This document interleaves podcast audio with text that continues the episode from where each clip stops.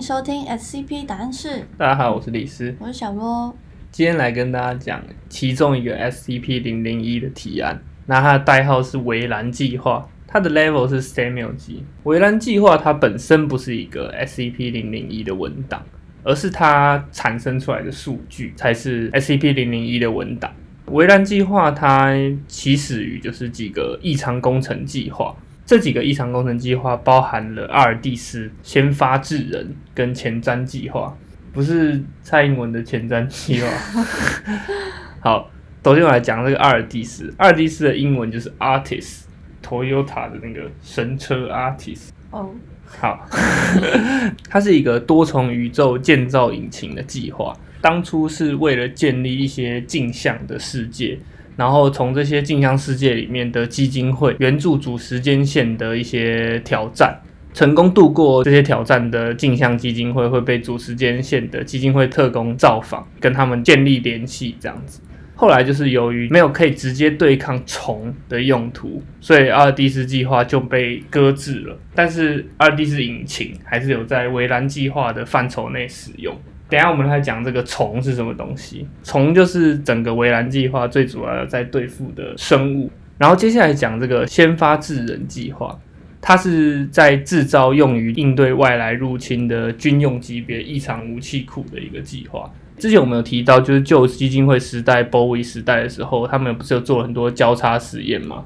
那这样子做了很多异常交互的时候，会造成现实的不稳定，所以基金会就开始把这些实验移到阿尔蒂斯引擎创造的人造镜像时间线里面。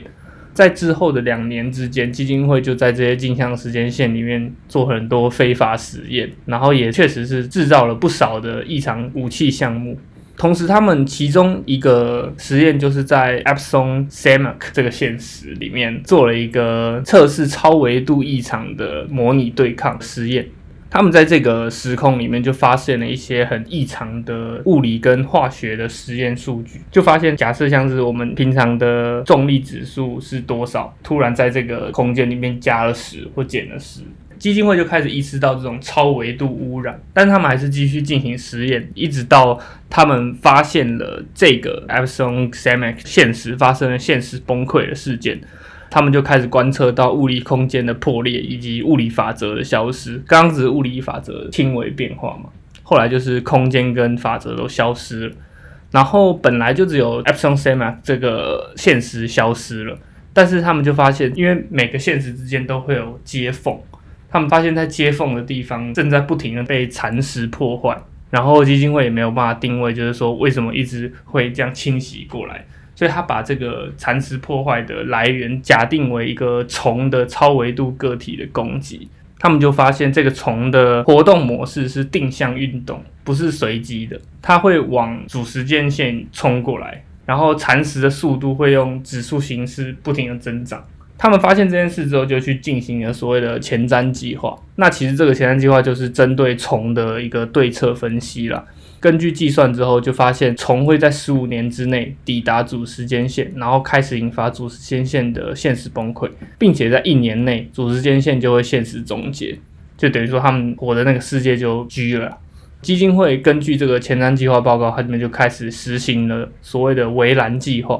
现阶段基金会是没有办法对虫进行任何形式的收容的，因为他们甚至没有办法观测到它，所以基金会就将这些异常技术做了一些深度的整合之后，研发出一个特别的世界变更仪式技术。里面没有特别讲到这个世界变更仪式技术是什么。透过这个世界变更仪式技术，可以让基金会的这些收容专家把虫吸引到他们选定的时间线上。这些选定时间线就是透过我刚刚所说的阿尔蒂斯的引擎，去制造很多很多的可牺牲的时间线，来阻止虫的入侵，就有点像是进击的巨人，他们不是有三层城墙吗？巨人就看到一个洞，就往那个城墙冲过来，这时候我就马上在旁边放了一群平民，巨人就会往这些平民冲过去，就等于说他会在最外层的城墙内一直攻击平民，不会往内攻击过来。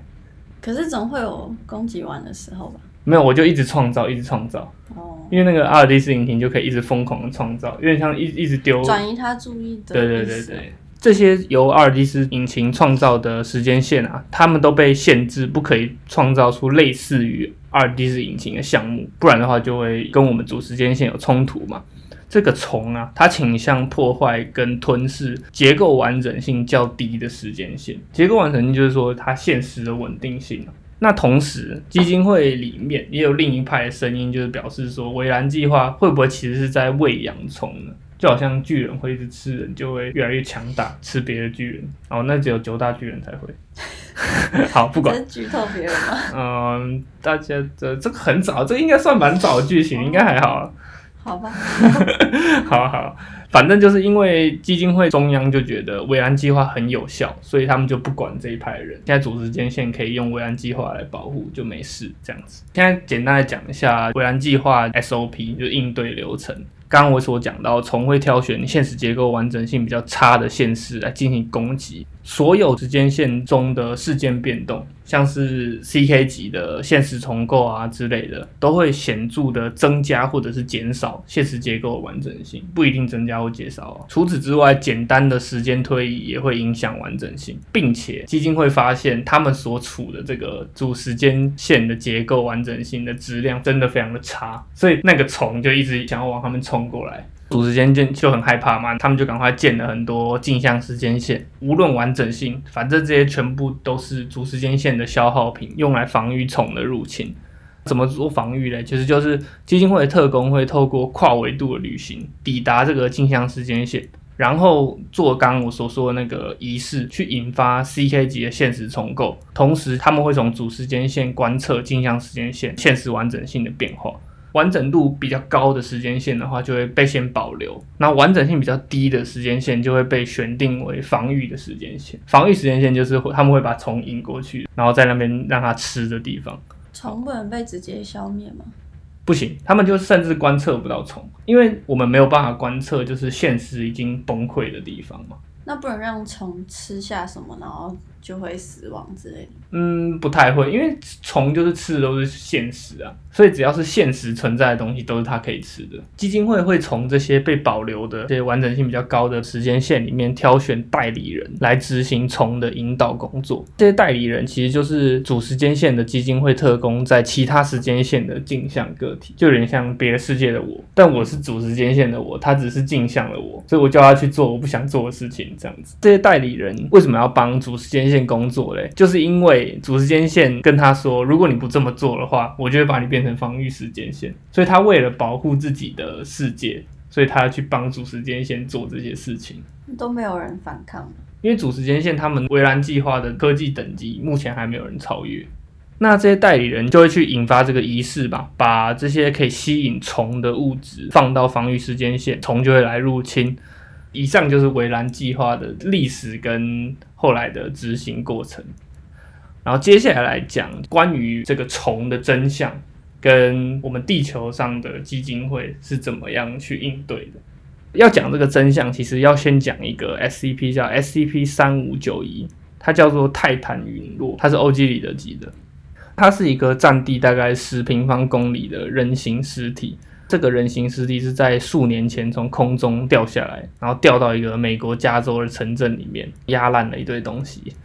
那这个巨人，他本身被检测是已经死亡了。十公里的巨人应该比进阶巨人里面都大哈。我不知道哎。超大型巨人好像是六十公尺吧？爬在墙上那只吗？对啊，它六十公尺。哦，这个是十公里。记得太详细了。专业，开玩笑。刚说到这个巨人已经死了嘛？根据调查，这个巨人除了人形的外观以外，会因为观测者的差异，看出它有另外一种隐藏的形象，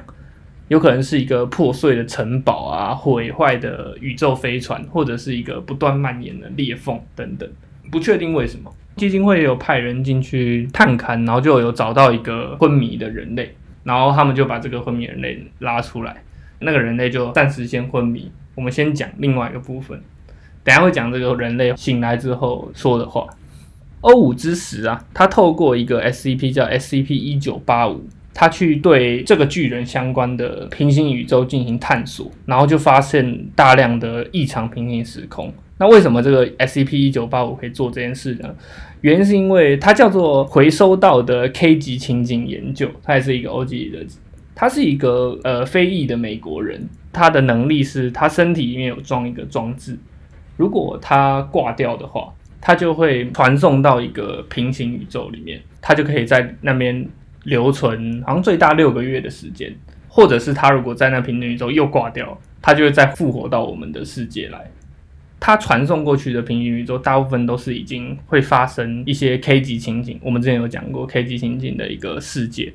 欧五之时就让他去探索，说：“哎，你去确认一下，多确认几个时空，然后那几个时空里面这个巨人的状况是怎么样。”那欧五之时为什么叫他去做这件事，不太确定。那我们就来看看他发现了什么事情。他去了三个跟地球类似的时空，然后巨人都是死亡状态，无法确认末日情景。但是有低度的现实转变存在，然后还有一个地球裂成两半的时空，人类是在太空站生存，巨人是死在地球上这样子。S C B 一九八五就想要去太空站的时候就被那边人类干掉了，他就回来了。还有一些很特别的，就是像九十八人类已经死亡，然后存在大量的形态模糊、无法沟通的生物的时空，就一个乱七八糟的地球了。只有少数的人类在异常空间里面生存。这个特别的时空里面的人类称呼这个巨人为逃兵。他说这个巨人是一个逃兵，这样子。然后最后就来讲到一个很特别的，他来到一个跟地球很类似的时空。那这个时空的基金会人员自称为主线时空，并且他们对于遇到 SCP 一九八五感到了非常的愤怒跟不安。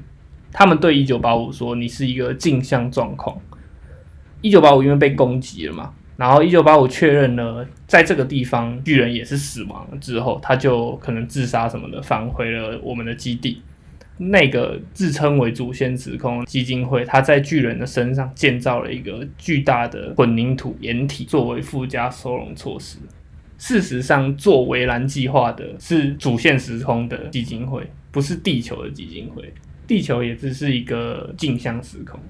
在文档最后有提到，地球的基金会是没有记载围栏计划的。